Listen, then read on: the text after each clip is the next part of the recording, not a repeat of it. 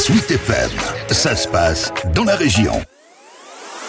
C'est un fait, l'homme aime sa forêt et chacun en a une approche particulière. Certains lui vouent même un amour immodéré, comme Claude avec son club de la SPTT randonnée à Blois. Ah ben nous, on est des utilisateurs euh, de la forêt. Hein. Et puis je suis ramasseur de champignons aussi. Donc euh, je dis souvent les forêts de bois, la forêt de Russie ou cette forêt-là, je pourrais donner un prénom à chaque arbre. Pour Claude, donc, pas question de manquer cette sortie en forêt et accompagné par des techniciens pointus de l'ONF. Une trentaine de personnes sont accueillies par Yann Van de Bulk qui gère l'office pour le Loir-et-Cher. On vous remercie d'être nombreux, donc merci pour ça. Vous pouvez poser toutes les questions qui vous traversent l'esprit. Il n'y a pas de questions sottes et puis il y a un proverbe euh, asiatique qui dit que celui qui pose une question est idiot deux minutes, celui qui n'en pose pas l'est toute sa vie. Voilà, n'hésitez pas. Message reçu par Annick. Je suis voisine et c'est euh, des lieux qui sont connus pour moi puisque je viens relativement souvent marcher euh, dans la forêt. Et la riveraine de la forêt de Blois fait part de ses interrogations. Une question moi, qui m'intéresse de connaître aussi, c'est qu'on voit beaucoup de personnes qui sont dans la forêt. Ils ont des lieux apparemment pour